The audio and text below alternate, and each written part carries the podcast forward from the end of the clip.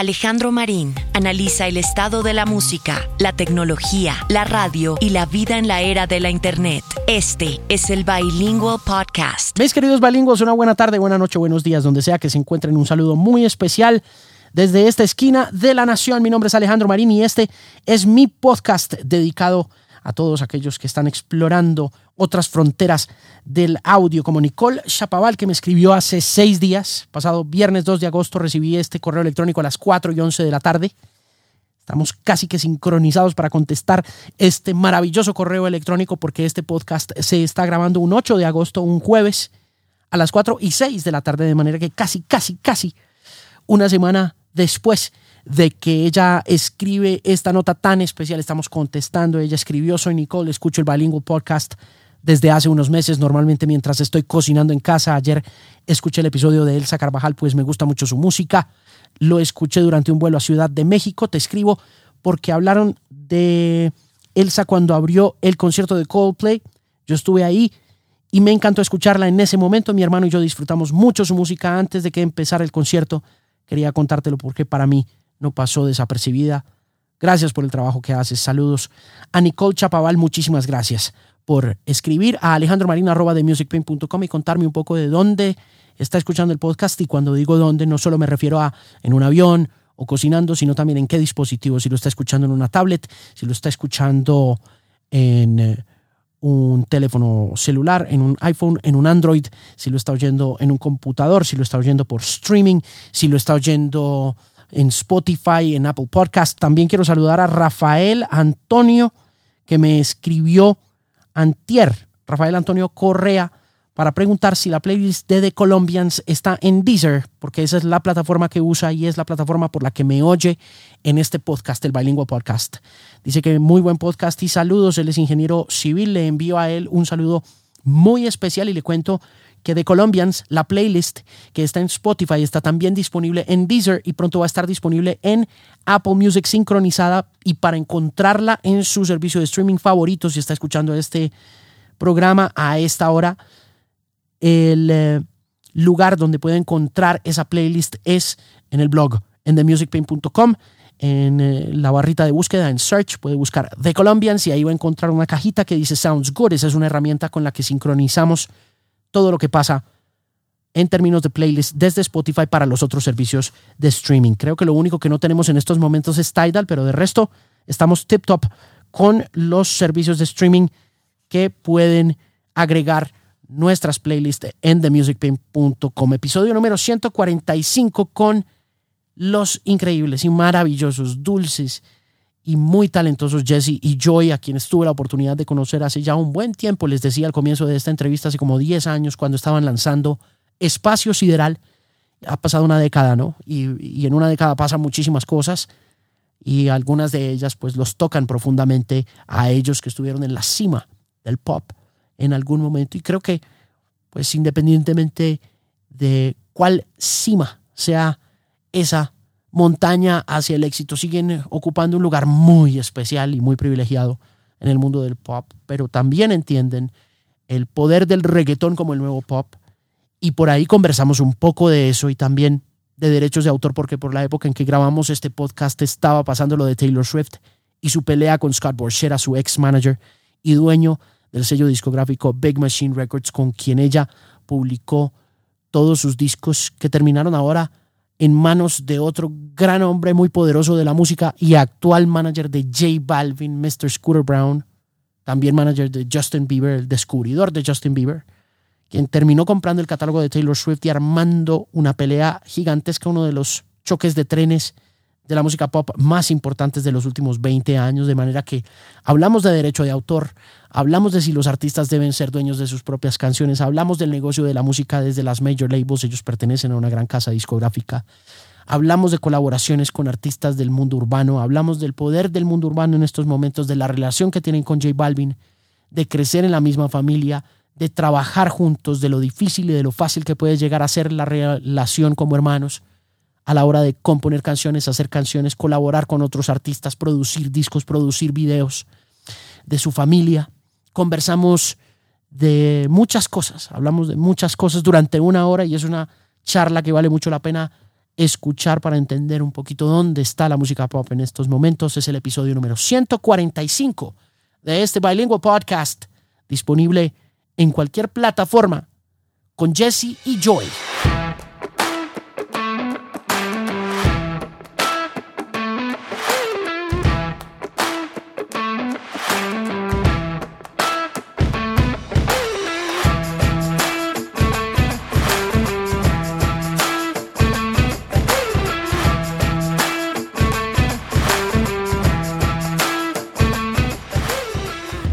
La última vez que nos vimos fue hace 10 años. Uf, 10 años. Yo estaba en la W y yo estaba enamoradísimo de una canción que se llamaba Espacio Sideral. Wow. 10 años ya. Han pasado 10 años desde entonces. Y de que salió la canción casi 15. Casi 15. Wow. Imagínate eso. Tan impresionante. impresionante. Y, tenían una versioncita muy como al estilo McCartney, ¿te acuerdas? Sí, sí, había una versión que hicimos ahí eh, medio inspirada, medio homage a, un disco que sacó McCartney en esa época. Eso sí era mucha canción tan bonita. ¿Y qué ha pasado? Bueno, pues hablemos de estos últimos 10 años, porque que desatrasémonos un poco. Hay que ponernos al día. claro, ¿cómo están? ¿Qué ha pasado? Eh, ¿Llegan a Bogotá a promover algo puntualmente? Sí, estamos eh, eh, promocionando el segundo sencillo de nuestro eh, disco próximamente a ver la luz, que será por ahí el próximo año.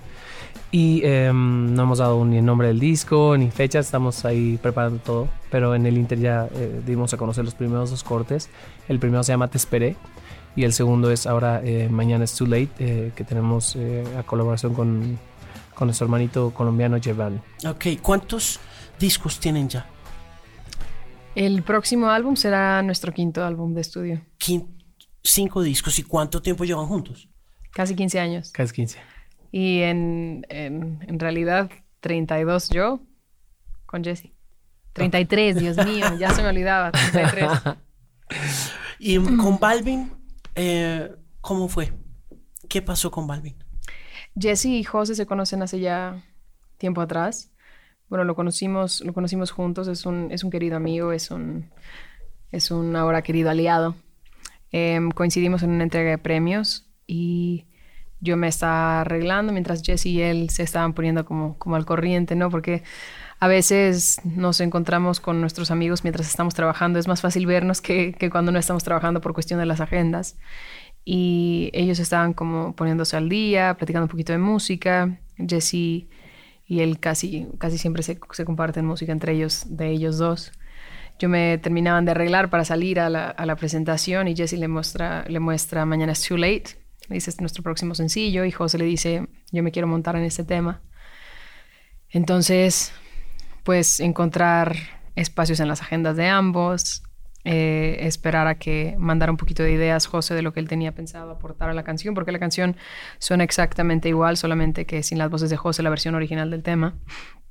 Entonces él iba a mandar pues su aportación para que fuera una verdadera colaboración, ¿no?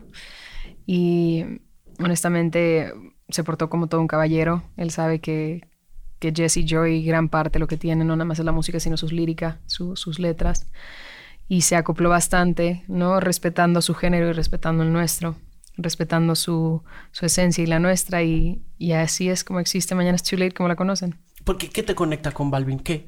En, en esa camaradería, en esa amistad, ¿qué, qué los conecta? ¿Qué? Pues em, creo que nos conecta una, una, amistad, una amistad buena, una, una, una hermandad y, y, y, nos la montamos siempre los dos también. Hay una relación ahí como de hermanos, ¿no? Sí en esta canción puntual, ¿qué llega, qué, trae a la mesa respecto a ese tema del aporte? ¿Qué, qué trae Valve? Pues la, la, canción, como comentaba yo, ya la teníamos eh, producida, ya estaba, estaba terminada, suena como, como suena ahorita. Eh, la produjimos, eh, la, produje yo con, con Charlie Heat y fue ahí un poquito, pues obviamente nuestro camp y ya la teníamos, ya la teníamos lista, la canción ya habíamos sacado, estamos preparando Te Esperé y pues, pues creo que la, la, parte de su... Eh, trae, trae, su flow, obviamente. Eh, nos, nos, gustó también mucho el, el approach del eh, un poco más melódico, no, no, no, tan, no tan, tan rapeado o tan, con tan, tanto chanteo normalmente que se lo escucharía como le dicen acá. Sí. pero creo que lo principal que me encantó a mí es el contraste de, de, de la voz suya con, con, la de mi hermana, ¿no? O sea, fue como, como blanco y negro que se juntaron. En producción, ¿quién los acompaña en esta ocasión para estas nuevas canciones? Bueno, como mencionó Jesse, para, para este track, para Te Esperé, Charlie Heat, eh, Jesse, obviamente. Digo, nosotros siempre estamos presentes al, a la hora de la creación de nuestras canciones. No es como que escribimos, lo entregamos y nos vamos. Somos parte del proceso creativo, somos parte de la producción. Y regresamos a Londres, donde hemos hecho nuestros últimos ya tres discos. Tenemos ¿Por qué allá? Tenemos un equipo de trabajo súper lindo con el que nos acoplamos bastante bien.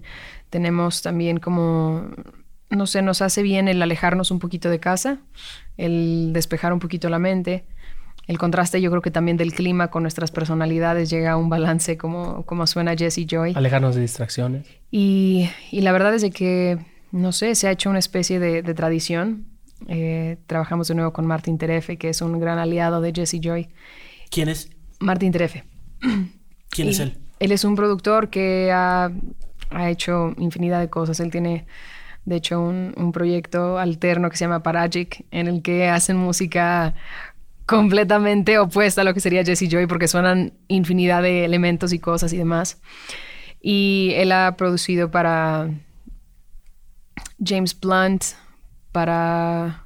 Jason Mraz. Para, ajá, ¿te acuerdas? Sí, ajá. Katie ha, hecho... ha trabajado con Paul McCartney. Okay. Con Jesse Joy. eh, y la verdad es que hay una química muy bonita en la cual cuando uno encuentra su equipo de trabajo en esta vida, hay veces que, que, dicen para qué corregir donde, donde no hay error, ¿no? Y para Jesse, para mí es un, es un muy buen balance el poder trabajar con un equipo que ya nos encontramos, en el que nos sentimos completamente a gusto. Mm. Estaba hablando con el batero de Falls hace un par de meses que lanzaron el, el primer disco, que van a, van a lanzar dos discos. Los Falls lanzaron uno ahorita antes de venir acá a Bogotá para promoverlo en Stereo Picnic. Super.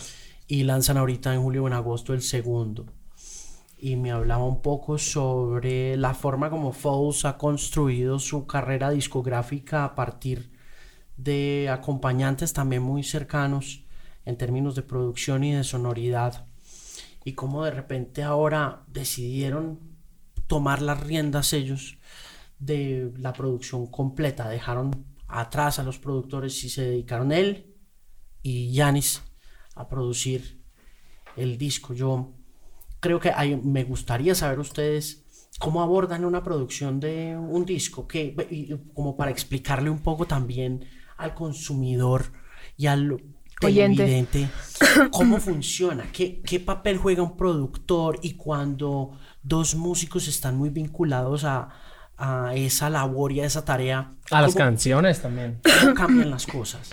Pues desde, desde el inicio eh, de, de, nosotros hemos estado 100% uh, a, a cargo y, y, al mando de, de, de, nuestro sonido desde el origen de las canciones, que lo hacemos mi hermana y yo. Y, y a su vez hemos querido traer eh, ciertos eh, aliados con el paso de, del tiempo, ¿no? Tú escuchas las, las, las maquetas, los primeros demos de, de, las canciones de nuestro primer disco y, y lo vas a escuchar casi idéntico eh, el, el resultado final al, a cómo estaban las canciones en su en su periodo este, de demo. Sí. Simplemente nos hacían falta, pues obviamente no habíamos estado en un, en un estudio eh, profesional. profesional, ¿no? Hacíamos cosas en casa, en, en una escuela y, y nos faltaban ciertos recursos. Eh, tú vas a escuchar las cuerdas programadas, pero el arreglo de cuerdas lo hicimos nosotros. Vas a escuchar ciertas cosas, pero lo hicimos nosotros y, y era pasarlo a ese filtro. Y creo que con el paso de, de, de, del tiempo nos hemos ido dando cuenta también, aunque yo, yo como productor he producido para otros artistas, he trabajado con otros artistas, yo y también la parte de la composición y hemos hecho diversas cosas. A la hora que traemos eh, ciertos aliados y sumamos ciertos elementos a, a, a la ecuación de mi hermana y mía, eh, hay, hay, ciertos, eh, hay ciertos resultados lindos y en ese inter pues eh, hemos tenido aliados como, como Martin, ahora como, como Charlie Heat en, en, en algunas de las canciones de este nuevo disco pero nos gusta ese, ese, ese, experimento. A mí también en lo general como, como productor me quita un poco de, de, de peso y, y, creo que egoístamente me quita un poco de, de responsabilidad y eso a su vez, eh, ese, ese, miedo está, estando fuera de mi cabeza me da como más eh, ligereza a la hora de la creatividad. Sí, claro. Ese tercer personaje que está ahí, ese eh, Martin, em, ¿cómo aceptan una crítica o una observación cuando llegan a una canción? ¿Qué, qué, les dice ese productor cuando, por ejemplo, no hay algo que le gusta o sienten que puede mejorar la cosa? ¿Cómo, cómo funciona esa relación? Para empezar, eh, a nosotros nos educaron desde pequeños que cuando estás en una habitación y eres la persona más inteligente o la más talentosa, estás en la habitación equivocada. Creo que lo, interesante es siempre seguir creciendo, seguir aprendiendo, seguirte rodeando de gente que, que te enseña, de la cual aprendes, porque si tú eres la persona más inteligente en una habitación, ya no tienes nada que hacer ahí, un rumbo hacia dónde crecer. Mm. Cuando Jess y yo estamos trabajando, y justo lo que preguntabas ahorita, para que la gente sepa, el productor puede jugar distintos tipos de papeles. También depende del artista con el que está trabajando, también depende el género, también depende si es músico, si no es músico, si es compositor, si no es compositor. Como que hay, hay muchos factores que alterarían el papel de un productor. Cuando se trata para Jesse para mí, el proceso creativo nuestro es como, perdón, nos encanta desde origen que la canción quede, o sea, que no le falte nada, pues, ¿sabes? O sea, estamos escribiendo una canción, nos tiene que rizar la piel, ya nos la imaginamos cómo va a sonar cuando la cantemos en vivo, nos imaginamos casi hasta el video. Y cuando traemos a una persona que trabaje con nosotros es porque, número uno, apreciamos la objetividad. Número dos, el protagonista en nuestra carrera es la música, no es Jesse, no es Joy, no son Jesse y Joy, sino es la música que nosotros creamos. Y cuando estamos en un, en un estudio y alguien viene con una crítica, con una sugerencia, pues lo primero que uno tiene que hacer es escuchar. Porque para nosotros ya llegar al estudio con una canción que nos suena 100% lista, es porque ya estamos 100% seguros de que la queremos grabar. Si no, ni siquiera hubiera llegado a esa lista de canciones que se graban. Y en segundo, es de que si alguien viene y le puede hacer que esa canción suba de un, de un 100 a un 120, seríamos tontos en, en ignorar esa, esa, sugerencia. Martin trae un, un, balance muy lindo entre Jess y yo. Jess y yo somos completamente opuestos, aunque somos muy parecidos. Somos, ¿Conoce nuestra dinámica? Somos como como un, un, somos un equipo que hace sentido por, por ese balance que traemos. A veces somos muy parecidos, pero a veces somos completamente opuestos. ¿En qué son distintos? Pues yo soy mujer, Jesse es hombre. Eh, yo tengo pelo, Jesse no. No, mentira.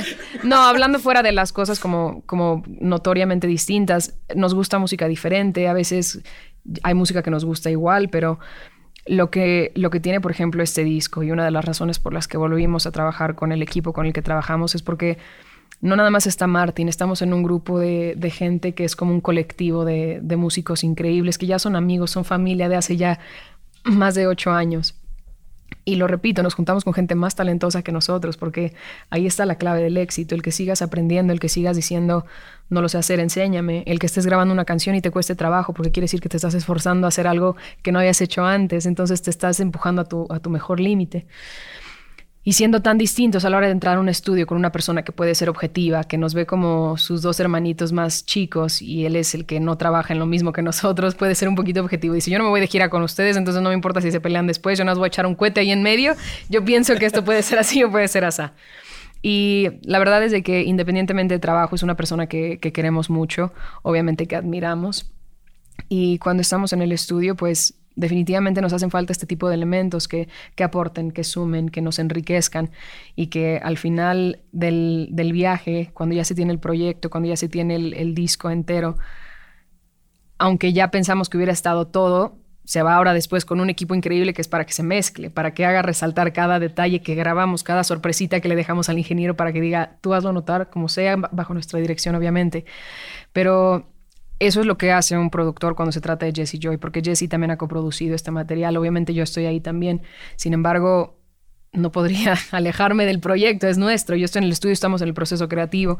Y es así como funcionan distintas o distintos tipos de productores. Aunque escuché una vez decir a Rick Rubin que eh, no importa el acercamiento del productor o con quién hagas, al final la, visión del artista es la visión del artista, ¿no? Y es el, que tuvo la pues la, la, visión inicial de esa canción y, y, y, pues ya está de cada, de cada artista, de cada, de cada persona, pues tomar, tomar una sugerencia o no. Hay, sugerencias que se han tomado que no han funcionado, hay sugerencias que se han tomado que sí han funcionado y, pasa también algo, algo muy curioso. Eh, eh, escuché una vez eh, decir a, a, Brian Eno, pasa esta ironía en, en, en, los discos, ¿no? Cuando, cuando el disco funciona es gracias al productor Y cuando el disco no funciona, fue gracias al artista. No, y es, es muy fuerte porque pasa mucho ahorita en la curioso, ¿no? música. ¿no? funcionó, no fue por el productor, no fue por el Ahorita artista. ya lo Funcionó, ves. Fue por el productor. Ahorita ya lo ves ni siquiera con discos, porque antes, o sea, yo me acuerdo que tuvimos un disco maravilloso que, que nos, nos abrió muchas más puertas de, los que- de las que nos había abierto nuestro primer disco, fue con Quién se queda el perro. Y no voy a decir quién, pero un artista dijo, yo tengo que ir a grabar con el mismo productor que, que grabó Jesse Joy. Y lo repito, el productor es amigo nuestro. Nos contó que el disco se grabó por completo y él nada más no quedaba satisfecho con el trabajo. Lo quería volver a grabar y volver a grabar y dijo, ¿sabes qué? Este no es el lugar para ti. Definitivamente no soy el productor que necesitas y claramente no es no es a lo mejor el sonido que tú te estás imaginando, no sé qué quieres que suene. Por eso decía que dependiendo del artista, dependiendo si es compositor, si es músico, si es cantautor, sino la visión que él va a buscar detrás de, de un equipo de producción. Y ahorita lo que menciona Jesse sobre una canción exitosa, un disco exitoso, se le acredita al productor a veces más que al, que al, Al propio artista. artista. Y hoy ha pasado mucho. De pronto tienes productores que son los productores estrella con el que todo el mundo se va porque tuvo una canción que tuvo éxito. Y yo de pronto volteo y digo, ¿no les parece que a lo mejor también la canción tenía su crédito y por eso logró lo que logró? ¿Sabes? Creo que es un, es un, es un colectivo de muchísimos factores. Lo que pasa es que, por ejemplo, en el caso de Ruben, em, Es, es, es, es más, es más como un gurú. Y de la misma manera Brian Eno, ¿no? Ya se volvieron Sí, gurús. porque cuando echas para atrás y miras la trayectoria de Rubén, o por lo menos desde la perspectiva del melómano, de- del, del coleccionista de música, que no tiene nada que ver con el proceso de construir una canción, ni sabe cómo tocar un instrumento, pero simplemente ha comprado los discos. Rubén definió un poco el espíritu de una década Sí. entera, ¿no? De alguna rock, forma. del de- pop. Tú te pones a mirar a Rubin y la cercanía que tuvo Rubin con, con los Beastie Boys, con LL Cool J, con todo lo que pasó en New York en 1985, la conexión con Russell Simmons y Eh, la eh, for- ¿no? A- a- e- entre, entre él y, y, y Leo Cohen fueron los que se les ocurrió juntar a, a Run DMC con Aerosmith, que fue una, la primera vez que habían hecho un crossover de, de, de rock con, con hip hop, así de... ¿Qué?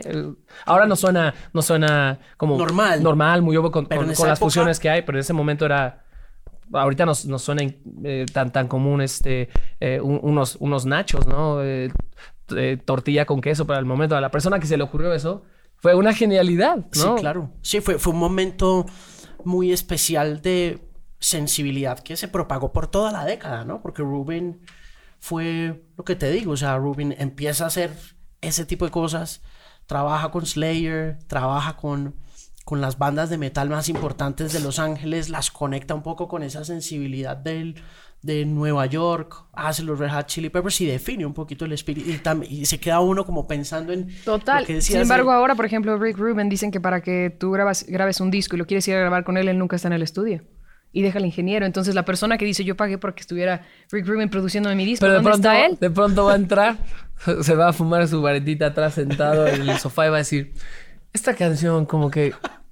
No me gusta. Le, Como que siento mute, que le mute, hace mute, falta mute, algo. mute. Pero digo, tienes ahí asesoría de, de, de, de una leyenda, ¿no? Y, y- y digo, también hay productores eh, increíbles eh, actuales, eh, como Mark Ronson, ¿no? Que, que es, además, increíble. además de ser este, un multiinstrumentista eh, increíble, es, es uno de esos productores de, eh, que, que puede no tocar un solo instrumento en el disco, pero fue al que se le ocurrió armar y traer a, a los especialistas, porque hay diferentes estilos, es como si estuviera haciendo una casa. Eh, hay hay- hay infinidad de arquitectos, estilos, Sí. y a su vez se trajo diferentes carpinteros. Dice, yo lo que voy a hacer, yo voy a ser como el maestro de ceremonias aquí.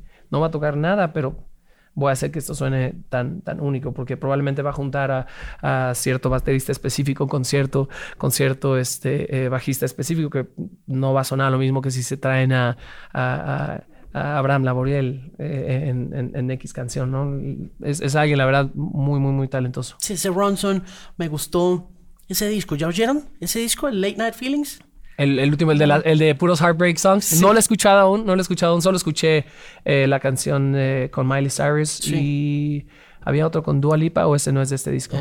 No, ese, ese, es de la pasado, colaboración con Diplo. Pero en este Late Night Feelings me gusta mucho ese espíritu que tiene el tipo, ese, ese, ese espíritu del Heartbreak Song. O sea, el recuperar las canciones de desamor, Sí, de, de des- de song, sí. decepción. Acuérdate de- los ochentas. ¿Qué, qué baladas salieron, qué canciones salieron cuando eran las del Heartbreak. O sea, yo extraño ese tipo de música. Yo nací en los ochentas, obviamente. Para mí esa es la música que hits close to home, ¿sabes? ¿Qué oías en los 80? Pues yo nací en el 86. Sin embargo, es la música que a mí a la fecha me, me gusta. Pero si pongo ahorita mi playlist, hay desde Heart hasta, hasta Wham, ¿sabes? O sea, es, es música que, que, te pone de buenas, es música que, que simplemente te hace como bueno, no sé a mí, a lo mejor porque es la nostalgia, eh, no sé, es, es, esa música que hoy en día extraño, ya que de verdad tienes esta variedad dentro de todo, aunque hay un sello distintivo de la época, hay una gama completa, o sea, no es de que pones un playlist y sientes que escuchaste la misma canción dos horas. Era el mismo reverb, eso sí, era el mismo reverb todas las canciones. No, y había muchos sintes iguales, sin embargo, las canciones son completamente distintas, o sea, completamente distintas. Y los, bueno, los mexicanos fueron muy buenos así, muy, haciendo pop. Eh, lastimero y, sí y, empezó, empezó desde la influencia de, de, del bolero no que eran canciones así y las rancheras o sea si, si, si, si, escuchas esas canciones de, de, bolero de los panchos de los tres son puras canciones tristes, ¿no? O sea, son canciones, como decimos en México, cortavenas. Eh, igual las canciones eh, rancheras, ¿no? desde que cantaba Pedro Infante, eh, eh, Vicente Fernández, todos ellos, la verdad, son, son canciones, eh, Agustín Lara, puras canciones tristes. Y, es algo que, que coincidimos en general el, el, ser humano, ¿no? Creo que lo vemos también. ves una serie de televisión, las mejores series de la televisión en la historia, todos son drama. Todos son alguien que vas a ver que está sufriendo y la está pasando pésimo. Yo tengo una teoría que hay algo en el subconsciente del ser humano que nos gusta o escuchar algo eh, asociado con, con sufrir o algo que nos recuerda algo que, que, estamos sufriendo o, ver a alguien que está pasando por ese sufrimiento porque nos, nos da esa satisfacción en el subconsciente de que no estamos pasando por, por eso, ¿no? La tranquilidad. La tranquilidad. dices, dices, ves, ves Breaking Bad y dices, pobre hombre, ¿no? Pobre hombre. Y estás ahí viendo cómo la dicho, Hay un dicho en inglés, misery loves company. Y creo que es exactamente eso. Yo pienso que no nada más es la miseria. Yo creo que cualquier tipo de emoción en el que el ser humano se sienta acompañado, definitivamente te trae confort. Sí, incluso si miras el humor te das cuenta también un poco que el humor se alimenta mucho de la tragedia. ¿Cómo? Es el motor. Sí. Los, es lo que más. El chavo del 8. El chavo del 8. los, los, los, los payasos, eh, así, eh, eh, en Europa y todo eso, eran, eran unos tipos tan tristes. Las, las óperas de, de, de la, la, ópera esta de El Payacho, creo que se llama así, o sea, así se pronuncia, es puro sufrimiento, ¿no? Tú ves al, desde que hacían los circos antiguos, cuando, cuando pasaba los payasos, era un tipo que se golpeó la cabeza o se cayó o le echaron un cubetazo de agua y la cara que tiene es de tristeza el payaso. La, cara pintada es de la cara clásica del payaso es Claro. Pero incluso desde chiquitos, ¿no? O sea, ves a un niño pequeño que ve a alguien caerse y suelta la carcajada. El reflejo del ser humano, ¿no? De, ver el sufrimiento. Pero desde muy pequeño, o sea, y es como hay veces es súper inapropiado, pero son esas cosas como, no sé, que, que causan gracia que cuando estás mayor dices, qué imprudencia de un niño que ve que se cae la señora y se ríe. Sí, total. Eh, volviendo a Mark Ronson por un momento, Ronson está tomando, a pesar de que nuestra naturaleza... Va en contra de, va en contra de la corriente, ¿no? Va en contra de la corriente, pero está haciendo un disco de pop que en serio es perfecto. Es la primera canción que se llama Late Night Feelings, que es con esta chica sueca que se llama Licky Lee. Es una cosa muy bien lograda y me asombra un poco de él, no solo como productor, sino también como músico, como guitarrista, como arreglista, que se atreva a hacer un disco que va en contra, del espíritu vibrante de lo urbano. De lo urbano. ¿No? 100%, este, y eh, eh, simplemente el disco, el disco que hizo anterior, ¿no? Donde, donde venía Uptown Funk y eso, Late Night Special se llama. Sí, sí, El, Uptown Special, algo qué, así. Qué, increíble, este, qué increíble disco. Y dice que hasta la fecha sigue intentando hasta que llegó el, el, punto que dice, ok, no voy a tener otra canción en la vida como Uptown Funk. Entonces voy a hacer un disco de breakup songs. Pero te voy a decir también algo que creo que es, es, es importante destacar. Creo que en Estados Unidos particularmente hablando porque han sido quienes han marcado tendencia mucho en la música a nivel mundial, tienen espacio para todo, porque está country y ellos no se salen de ese género y ese género sigue siendo abundante y siguen llenando y están estaciones dedicadas completamente a ese género. Está, hay pop, pop para quien lo quiera escuchar, ahí está. Como también está el urban, que, que ahorita tomó como un poquito estelaridad en términos de, de protagonismo en la Claro. música a nivel mundial, que creo que también mucho de lo que ha pasado en la música a nivel mundial es de que todo lo que está regido por Estados Unidos marca tendencia para el, para el resto del, al menos en del en- continente, o en- o en ¿no? hablando de América ¿no? Latina. Entonces, a mí me parece, más allá de admirable, me parece lindo que la gente lejos de Estados Unidos volteemos a ver ese tipo de música cuando se empieza a hacer, porque no es que no exista, creo que hay mucha gente de mucho valor que está haciendo cosas que no necesariamente son del género dominante, que sea urbano, que sea reggaetón, que valdría la pena que también nos, nos demos cuenta que no tienen que, pueden coexistir perfectamente en el mundo, ¿no? Como que podría haber ese mercado para absolutamente todo ese tipo de música. Sí. Porque hace años un artista de urbano, un artista de reggaetón no llenaba, no llenaba estadios, no llenaba venues, eran, eran distintos tipos de género, como Pero más lo comentábamos, lo comentábamos en la mañana que en su momento la música de orquesta fue el pop en sus tiempos, como lo fue Sinatra. la ópera en su momento, como después vino Motown o vino eh, Bolero. sabes distintos géneros que fueron evolucionando y en sus, en sus momentos han sido pop. Ahorita estamos viendo el urbano y el reggaetón como pop porque es lo popular, es lo que ahorita ya tomó esa tendencia. Claro. Pero creo que parte de lo que hace que, que tenga este valor agregado Mark Ronson es de que lo está haciendo a nivel mainstream, que ojalá marque tendencia para el resto del, del mundo. ¿Sí me explico? Claro. Le- eh, ¿Eso les afecta a ustedes como artistas de pop? La oleada y la avalancha de una nueva sensibilidad a partir de, llámalo como quieras, el bandwagon, un, un fashion trend, un music trend. Bandwagon. Que, que- que, eh, cuando empiezan a ver que el urban se toma un poco eh, la atención de los medios de comunicación, ¿los afecta en algo? Le- le- leí una vez, vuelvo ahí a un poquito de Rick Rubin, que decía, eh, pon atención a la cultura, pero no dejes que te, pero no te pierdas en la cultura, ¿no? Y, creo que es algo que al menos mi hermana y yo hemos intentado hacer a lo largo de toda nuestra carrera, ¿no? Eh, en- entre más viajamos, entre más hem- hemos ido conociendo lugares, gente, eh, nos hemos llenado de, de más influencias, ¿no? Y hemos incorporado eso a nuestro, a nuestro core, a nuestro núcleo, a lo que siempre va a sonar a Jesse Joy. Y, y- y es válido, ¿no? Lo- yo lo he visto con el tiempo desde con artistas que, y bandas que me emocionaron a yo querer hacer música tomar una guitarra y sentarme en el piano como Coldplay, ¿no? Hay, hay muchos discos que, ok, empezaron, empezaron con el formato de, de, de, de drum, bass, guitar y, y piano y ya, y de repente los escuchas haciendo este, canciones eh, con, con baterías más programadas, con cosas así. con pero- Avicii. con Avicii, pero, pero creo que es, es- siempre, siempre es válido el, el- el querer, el querer explorar y todo. La onda es, eh, es esa línea muy, muy, muy, muy delgada de, de, de- de si, me, si me paso para acá probablemente eh, pierdo esencia o pierdo esa, ese, ese hilo conductor que he tenido a lo largo de, de- que hemos tenido a lo largo de nuestra carrera y, y esa conectividad con la gente.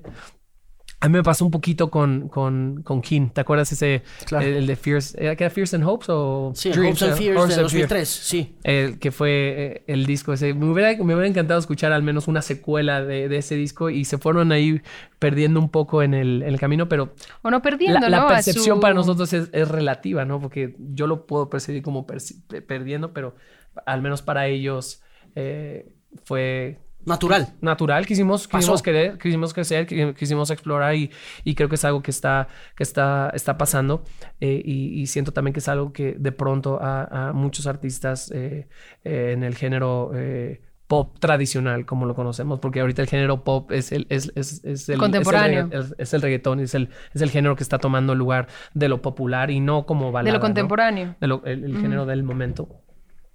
Eh, creo que esos artistas de, de- pronto se sienten de y, y que ahora tenemos que hacer tenemos que hacer esto. No siguen siguen haciendo lo suyo no y, y poco a poco siendo fiel a, a- a uno mismo eh, irás sumando pues nuevas generaciones y, y al final eh, todo es cíclico. Lo que sí creo que ha, ha- ha hecho eh, la gran diferencia eh, entre muchos eh, géneros es lo que ha hecho el género urbano últimamente de, de la colaboración Eso y de a preguntar. Ayudarse. 100% eso es lo que ha ayudado a que, a que persevere este momento de, de- de- euforia alrededor del género, a que se siga fomentando el género. Creo que es algo que no pasaba, nu- nunca pasó cuando, cuando el rock era el pop del momento, ¿no? Eh, la mayoría de los rockeros entre ellos, no, yo qué voy a hacer con esto, yo no voy a hacer nada con un artista pop y yo soy, yo soy demasiado cool y sofisticado para hacer eso. ahorita hay mucho, hay mucho rockero que, que, este, que que satanizaban el, el, reggaetón o que satanizaban el pop y probablemente están abiertos a la posibilidad de, colaborar con algunos de, esos artistas para tener un poco más de exposición. O, se arrepienten un poco. o se arrepienten. Pero lo que también lo que estás diciendo, o sea, en su momento en los noventas y demás, Nine Inch Nails, Nirvana, Alanis Morissette, ese era el pop del momento. Ese era, ese era lo que era popular, ese era el mainstream. Eso era lo que sonaba en radio, total, eso era lo que estaba en TV. Total, eso era el mainstream. Veías en el chart ACDC. Y ahorita lo que, estás, lo que estás diciendo, yo creo que también todo, todo también depende del artista. Yo creo que ha, de ser difícil, y contestando a tu pregunta, yo creo que no es difícil. Los géneros han ido pasando, han ido cambiando. Nosotros hemos visto varias tendencias pasar. Nosotros empezamos hace ya casi 15 años. Y me acuerdo que hubo un momento de euforia de boy bands. Tocaban rock o tocaban lo que... Eran boy bands, ¿sabes? Y, y dices, van pasando conforme viene el tiempo desde NSYNC, Backstreet Boys y los vas viendo One Direction, son boy bands nonetheless, ¿no? Pero nunca, nunca viste hacer una colaboración NSYNC, Backstreet Boys y Westlife. yo te dejé hablar. Espera, entonces, lo que está diciendo Jesse ahorita, ¿no? Que creo que debe ser difícil para algunos músicos, bueno, no para algunos músicos, para algunos artistas que no son músicos o no están detrás de su proyecto como de forma creativa, el sentir que te estás perdiendo en una oleada o en una ola o en un mar enorme de, de música. Pero cuando nosotros vimos estos boy bands pasar, o sea, era impresionante cómo ver cómo rompían récords. Y las niñas tiraban las puertas de, la, de donde se vendían los discos en las firmas de autógrafos y nosotros íbamos en nuestro camino haciendo nuestra musiquita, ya sabes, con nuestro rollo en lo que sonaba Jesse Joy. Y de pronto pasa un año, pasan dos años, pasan tres años, desaparece tal banda, pasan cuatro años, desaparece tal banda, pasan cinco, desaparecen tantas bandas. Va pasando el tiempo, va pasando el tiempo y nos encontramos en un punto en el que el pop es la bachata. ¿Te acuerdas? Hace como claro. 8 o 10 años. Sí, sí, sí. Romeo Santos era todo, Prince Royce, todo esto era así, súper. Bachata era todo lo que estaba sonando y nos dijeron, yo creo que deberían hacer una versión de bachata de corre. Y nosotros, no, yo, nosotros, de hecho, la disquera a la fecha lo niega, pero no creían que era buen sencillo, no creían que debía haber sido una canción en ese momento. Tanto que le dieron a una, a una banda que recién habían firmado ellos, bachata, obviamente, le dieron la canción para ver si podían hacer una versión bachata. Dijimos, ¿la quieren hacer? Háganla, vamos a sacar corre como sea. Y de pronto vimos las, las listas de popularidad y en todas las canciones de bachata, en todos estos nombres que te menciono, aparece corre. Y dices, claro, la gente no es que esté conectando con géneros, le, alimentas géneros y le alimentas un género en específico y van a consumir música. Lo que la gente quiere es una canción con la que conecten. Y creo que para Jesse y para mí eso es lo que nos hace mantenernos en esta línea, ¿no? En la cual decimos, no nos estamos comparando ni con un género, ni con el otro, ni con ningún artista. Nos estamos comparando con Jesse Joy del principio, nos estamos comparando con Jesse Joy de hace tantos años, nos estamos comparando con Jesse Joy de ayer y de hoy. Entonces, esa línea delgada que existe para Jesse y para mí, que es la que nos rompemos todos los días en encontrar la ecuación perfecta, es ¿Cómo encuentras la manera de sorprender a tu público que ya tienes y cómo haces que al mismo tiempo te reconozca? Y eso es para nosotros esa fórmula que vamos a morir tratando de encontrar, que vamos a, crecer tratando de, lograr llegar a ese punto medio. Y, creo que también lo que, lo que mencionaba Jesse es que lo bonito es de que no está peleado nada con nada. Vivimos en una industria maravillosa en la que no hay reglas como en un trabajo de, de 9 a 7, como en un trabajo de lunes a viernes es música, la creación se puede agarrar hacia donde le quieras ver, puedes ir tomando distintos elementos. Lo que creo que no cambia o no debería cambiar es la esencia del artista. ¿Sabes qué es lo que a final de cuentas, por más que le disfraces, le pongas, le quites, le des, dices, ay, pero suena fulanito de tal? Las colaboraciones, hablemos de las colaboraciones y cómo juegan un papel importante en esa forma de verse como músicos y como artistas de pop desde que comenzaron eh, hasta cuando nos conocimos hace 10 años, hasta el momento en el que están ahora. Eh, ¿Cómo balancean eso? Hablando un poco de ese tema de balances y de equilibrios, de encontrar aquellas cosas que los sorprendan, aquellas cosas que de todas maneras el negocio está alimentando, porque independientemente de que sea una industria bonita, finalmente es un negocio. Totalmente. Eh, ¿Cómo balancean el tema de colaboraciones en la medida en que se ha ido tomando un poco la inspiración de lo pop? Honestamente no es fácil y lo voy a decir tal cual lo que es. Nosotros escribimos un disco, grabamos un disco en el que solamente estamos como colaboración Jesse y Joy. Entra la parte de negocio y tenemos a la casa disquera diciendo, nos encanta tal canción, pero nos encantaría que fuera una colaboración. ¿Sabes? Ahí es donde encuentras ese punto en el que dices, perfecto, siempre y cuando sume. ¿Sabes? Porque no tenemos ningún problema en compartir música con amigos. Creo que la música es súper rica cuando se comparte, cuando encuentras esa gente con esa química con quien la puedes compartir. Sin embargo, ahí es donde se siente ya a veces como trabajo, ¿no? En el que te dice la disquera, yo creo en la canción y nosotros yo también, pero yo creo que sería más fuerte si tiene una colaboración. Y ahí es donde entra esa parte de negocio. Más fuerte, ¿Y nosotros, más fuerte o más común? Y no es de que sea más común, yo creo que el simple hecho de que ellos piensen que hay otra cuenta de Instagram, otra cuenta de otra plataforma que le está alimentando, que le está dando, dices, Ok, ok, si lo piensas de esa forma, quizás te da un plus o un extra, pero a final de cuentas, si la canción no es buena, si la gente no conecta con el tema, no importa si pongas a ocho personas en un track, no importa si pones al nombre más grande de la industria. Creo que lo que estamos viviendo ahorita es la esencia de la industria de la música y es la música. Y una canción puede ser buena, la onda es que conecte o no es esa cosa que no podemos cuantizar ni podemos identificar y, normalmente las canciones que conectan son canciones que van a seguir sonando 20 años después. Sí. Eh, ¿Qué tienen de... Eh, ya les pregunté en qué son diferentes, en qué se parecen. Yo creo que nos, nos parecemos en lo apasionados y lo intensos. Eh, nos, nos, parecemos en, en que en, lo perfeccionistas, en querer dar lo mejor de nosotros en querer sorprender el uno al otro, tanto lo que yo puede hacer de lo que ella aporta como lo que yo puedo hacer de lo que yo aporto y sorprenderla a ella.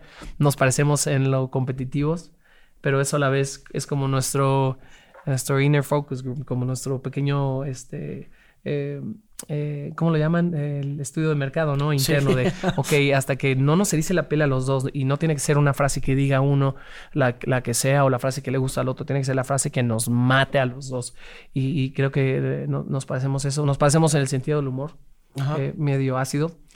a veces la, gente se sorprende porque pudo haber entrado yo antes a, esta habitación y haber hecho una broma referente a, a la posición de los micrófonos y probablemente yo sin, sin saber, entro después y hago la misma broma sin saber. Con las mismas palabras. Con las mismas palabras y la misma este, metáfora de la broma. ¿Cómo, ¿Y cómo, hacen, cómo se aguantan? Solo eh, haciendo pesas. solo Dios sabe. ¿Cómo se soportan? Porque uno con los hermanos siempre tiene un breaking point. No, no, como, como Yo creo que es la persona que más, el hermano o la hermana eh, debe ser la, la persona que más te puede empujar al límite bueno como al malo. O sea, eh, hay un foco enorme rojo que dice autodestrucción, no oprimir, y el hermano dice... o viceversa, es un peligro. Sin embargo, nosotros nos fuimos de gira cuando yo tenía 19 años, la primera vez, sí tenía 22, y fue viajar en aguas internacionales. Fue la ley del oeste. No había sheriff. Fue, fue verdaderamente. No había sheriff, una, mamá sheriff, papá. Fue una. ¿Qué pasó ahí? Fue una prueba de fuego. Yo creo que a raíz de eso nos hemos dado jalones, gritones, este, obviamente discutimos, no, no es como que, ay, no, son perfectos, no, tenemos nuestras diferencias, por supuesto. Pero papá siempre nos hablaba de y nuestras personalidades y nuestros caracteres y todo. Papá siempre nos hablaba de las piedras de río, ¿no? Que son tan lisas, tan bonitas.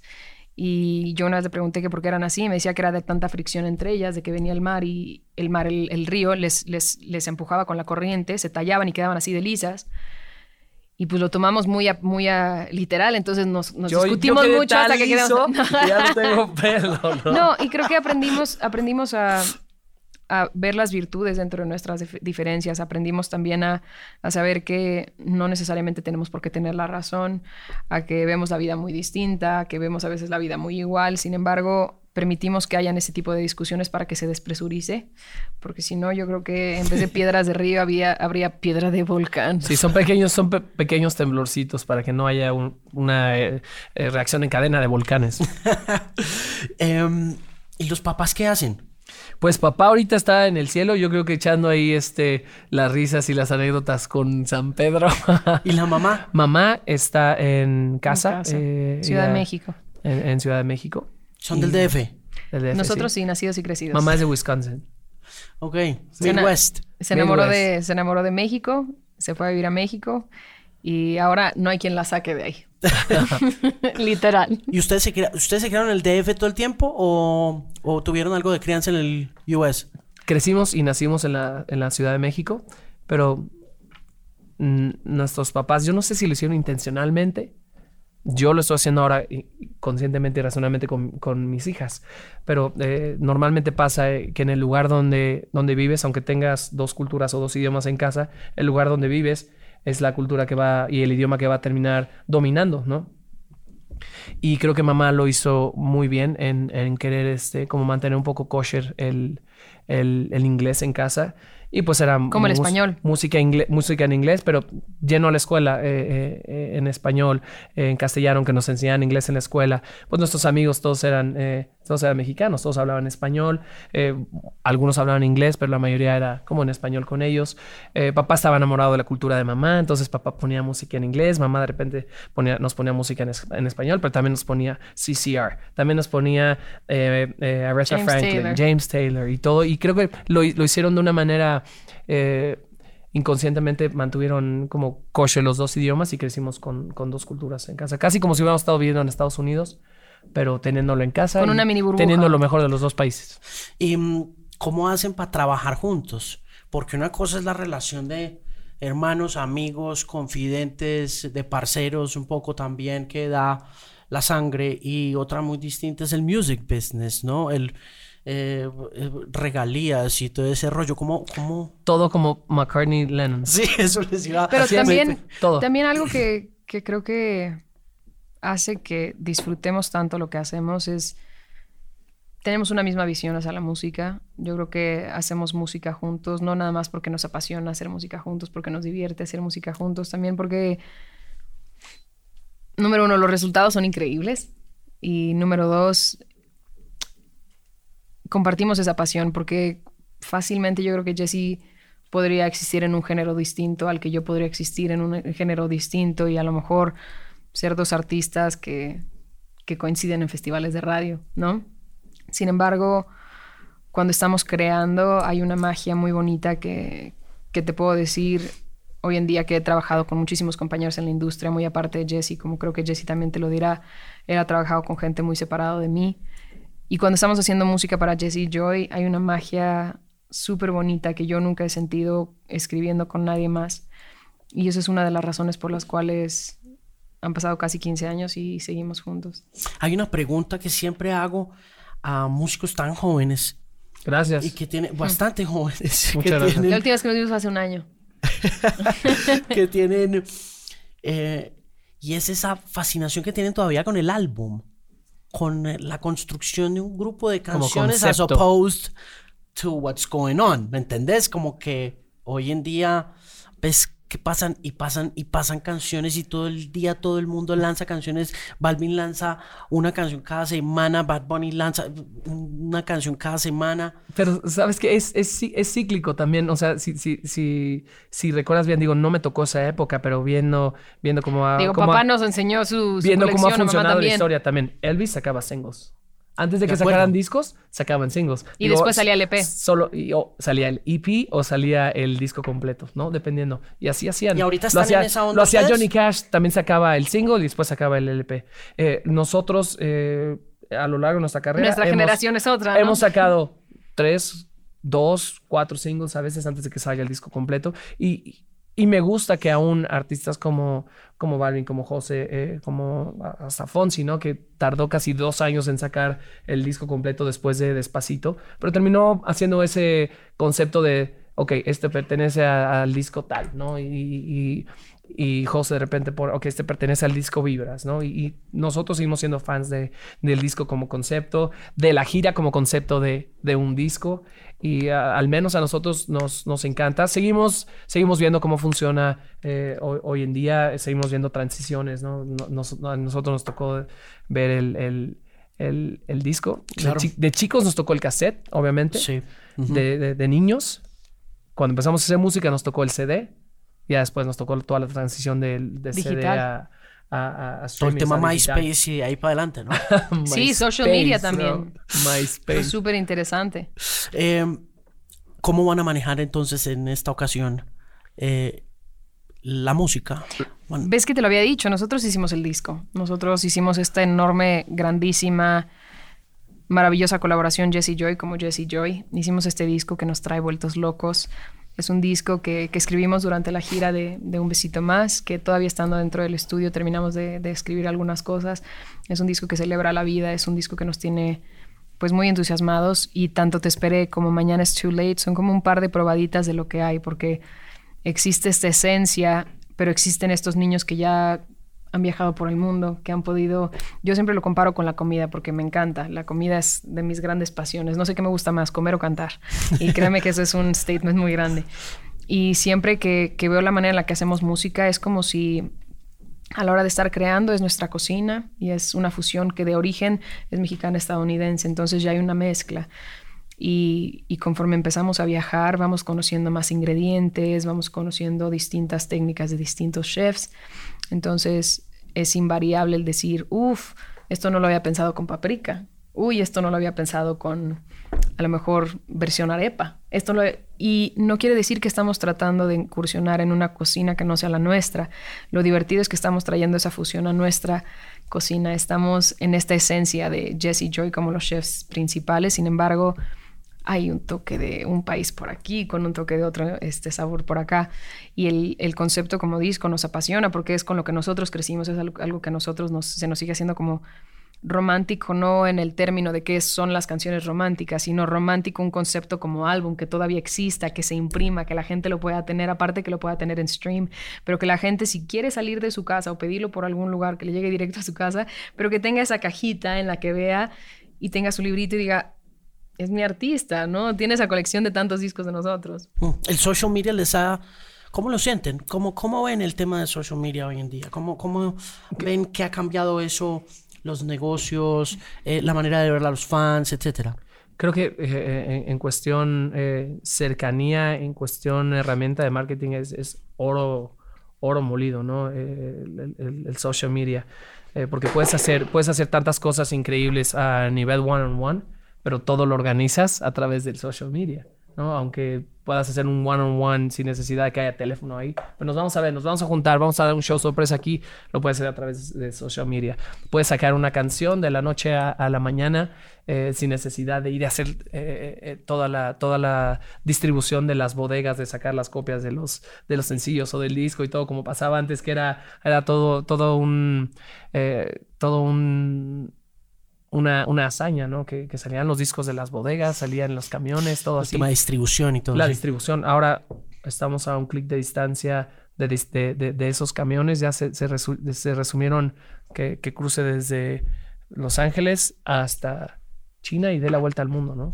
No, pero también eh, hay una, una amiga que trabaja con nosotros, es quizás una generación arriba de la nuestra, a lo mejor no tanto, nos cuenta que cuando ella una vez vio a su artista favorito, lo fue a buscar al, al, al, estacionamiento de no sé qué, que tal vez está el hotel, no sé qué tanto, porque de qué otra manera iba a tener cercanía con ellos, ¿no? Porque antes mandaban el famoso fan mail, ¿no? Escribían claro. estas cartas y tenías que regresar a escribir y no sé qué de vuelta. A nosotros de pronto nos entra esta, porque fuimos parte de ese proceso, a esa incursión de las redes sociales, y es fascinante el, el de pronto no nada más ver que gracias a las plataformas digitales que van llevando la música a distintos lugares, ahora ya puedes tener contacto con esa gente, que antes de qué otra forma ibas a saber que tenías fans en Rumania, de qué otra forma ibas a saber que, que, que escuchaban tu música en Israel, y de pronto encuentras estos comentarios en distintos idiomas y estás a, a un tap de me gusta, ¿no? A un tap de veo tu existencia, porque a veces no puedes darte el tiempo de contestarle a cada persona, pero el simple, el simple hecho de que ahora ya les puedes dar un, un tipo de acknowledge, ¿no? Que le digas, claro. te veo y nada más le das un me gusta, Sí. haces una diferencia en la vida, de, como también lo hace alguien para nosotros, ¿no? Algún amigo que tú quieres, no sé qué, que de pronto no se pueden escribir o no se han escrito ni siquiera por mensaje, te da un like y es como, ya no los echas tanto de menos. Sí. O la increíble base de datos que hay en, en, servicios de streaming. Sí, claro. O sea, si, si un artista sacaba hace 20 años, eh, sacaban un, un, un disco o una canción y tú no naciste en esa época o estabas muy chiquito o tus papás no te pusieron eso, 20 años después no, vas, no ibas a estar enterado de esa canción. Claro. Ahora, eh, si ese artista 20 años después sigue haciendo música y saca el sencillo nuevo, el, el, adolescente o el joven que no te conoce, es la primera canción que conoce de ti, no sabe que llevas 20 años haciendo esto, escucha esa canción, ¡Pum! gracias a la increíble base de datos que hay ahora, que es una maravilla. Eso no, eso no existía, a menos que fueras a una tienda como Amiba en Los Ángeles o... No, o, que fueras, o que fueras un fan muy, muy, muy, muy, muy fan de o alguien. que tus papás de plano, tienes que escuchar eso que yo escuchaba y lo vas a escuchar. Y ahora eh, eh, está esta, esta maravilla que tienes esa base de datos que dices, ok, voy a escuchar esta canción. Y nos sorprende a nosotros ver... Eh, niños en nuestros conciertos, ¿no? Además de gente de nuestra edad o gente mayor y, de todo, ¿no? Es, la verdad, tenemos la fortuna que es tenemos un público muy familiar, pero ver niños cantando Espacio Sideral, un niño de 7 años cuando Espacio Sideral, estábamos hablando que salió hace más de 10 años, eh, ¿Cómo, ¿Cómo, es esto? Bueno, el niño fue y escuchó probablemente Mañana es Too Late eh, de Jesse Joy con Jay Balvin o 3 AM con gente de zona, Jesse Joy, y dice, a ver, pero pero acá hay más canciones abajo y empieza a bajar y empieza a descubrir. A descubrir. Espacios ideal y, cosas eh, en, una base de datos que, que, no existía antes y se me hace algo increíble. Sí, es la maravilla del descubrimiento. No los puedo dejar ir sin preguntarles si han leído algo sobre lo de Taylor Swift y Scott Borchera y qué opinan. Pues eh, no, no, me gusta hablar eh, absolutamente de nadie, y menos si no tengo como esa, esa cercanía de conocer personalmente. claro, pero un poco desde esa, perspectiva artística de having your records in one spot creo que, creo que es, not having them at all. Creo que es importante que sepas la cuestión de negocio y más de tu negocio, y si la música que sepas esa cuestión contractual. Em, no, creo que no hay excusa, y más a, a ese nivel de ingresos, a ese nivel de exposición pero de pronto también, si tienes un historial de, hacer ciertas este, eh, declaraciones que de, pronto em, empiezan a, notarse que no son, no son ciertas, mejor nada más ten cuidado la próxima vez que vayas a, decir algo. Digo, no, no, nos consta, pero empezamos a ver ahí ciertos, este, ciertas pruebas escritas, emails y cosas. Digo, es, la verdad es algo, es algo muy delicado. Y al final también uno como artista, si vas a recibir X cantidad de dinero por tener todas tus canciones ahí, piensa que en algún momento eh, eh, pues esas, esas, canciones le pertenecen a la persona que te, que te pagó por, por, te dio un adelanto o X cantidad de dinero por tus masters. Supongo que... Esa es la manera de pensar de Jesse. Yo... Le, porque el otro día me enseñó un artículo, no sé qué, porque lo alcancé a leer en, en el avión cuando veníamos para acá. Y yo le decía, lo único que me da un poco de pena es que va a terminar siendo una pelea muy fea y muy grande. Hmm. Nada más. Hmm. Por último, y, como para cerrar esa conversación, ¿los artistas hoy en día deben ser dueños de su música? ¿Sí o no? Yo creo que siempre deberíamos ser dueños de nuestra música. Sin embargo, lo mencionaste hace rato y lo hemos venido diciendo durante esta charla, no deja de ser un negocio, ¿no? Y al decir que no deja de ser un negocio es porque hay contratos involucrados, hay, hay muchísimas, muchísimas veces hay tanto más alrededor de esto que, la música, ¿no? Por ejemplo, nosotros hemos tenido un día de entrevistas toda la, toda la mañana o lo que va del día y son refrescantes esos momentos en los que podemos tomar la guitarra y que nos recuerden por qué estamos aquí, qué es lo que estamos haciendo, porque a veces es todo menos música y hay contratos en los que, por ejemplo, artistas como Jesse, como yo, apenas estamos acabamos de renegociar con nuestra disquera después de casi 15 años de tener las mismas condiciones en un contrato y hay muchos artistas nuevos que creo que es importante que se informen, que creo que es importante que tengan este conocimiento, que no tengan miedo de acercarse a gente, que pregunten, porque a final de cuentas, si es un negocio y lo único que, tenemos como artistas es es nuestro intelecto, es nuestra música, es nuestra creación, que creo que es importante, como nada más dejarlo ahí en el aire. Uno de los discos más exitosos eh, de los últimos 10 años fue el disco de Adele, donde venía, que fue 21, ¿no? Sí. Es 21. Ese disco ella lo, eh, eh, ella fue dueña de su máster junto con, con este mm, eh, Paul Epworth y trabajó algunas cosas ahí este también con con Fraser T. Smith, que con él trabajamos en parte en, un besito más. Pero a, lo que voy, ella fue dueña de ese máster y, le dio una distribución de un porcentaje a, Sony. Hmm. Em, si, si, ahorita alguien comprara el, toda la, toda la, todo el catálogo de masters de, de, Warner. Ahí están nuestras canciones. Ahí están nuestros discos y, ellos, ellos tienen nuestros masters, ¿no? Que fue como se hizo el deal inicial, de la misma manera que Taylor Swift lo hizo con, con Big Machine. Con, Big Machine. Eh, yo lo único que, puedo decir es de que nunca sabes qué puede pasar. Y el mundo es muy pequeño y cada vez se hace más pequeño y, y, sería triste que cayera en manos de alguien que probablemente en algún momento tuvimos una fricción. Entonces lo único que puedo decir es que este mundo es muy pequeño y hay que ser eh, buenas personas y poner siempre energía positiva allá afuera porque creo que es la parte que más le frustra a Taylor. Y no son solamente buenas personas, sino maravillosas personas y es un No, gusto muchas gracias, muchas gracias.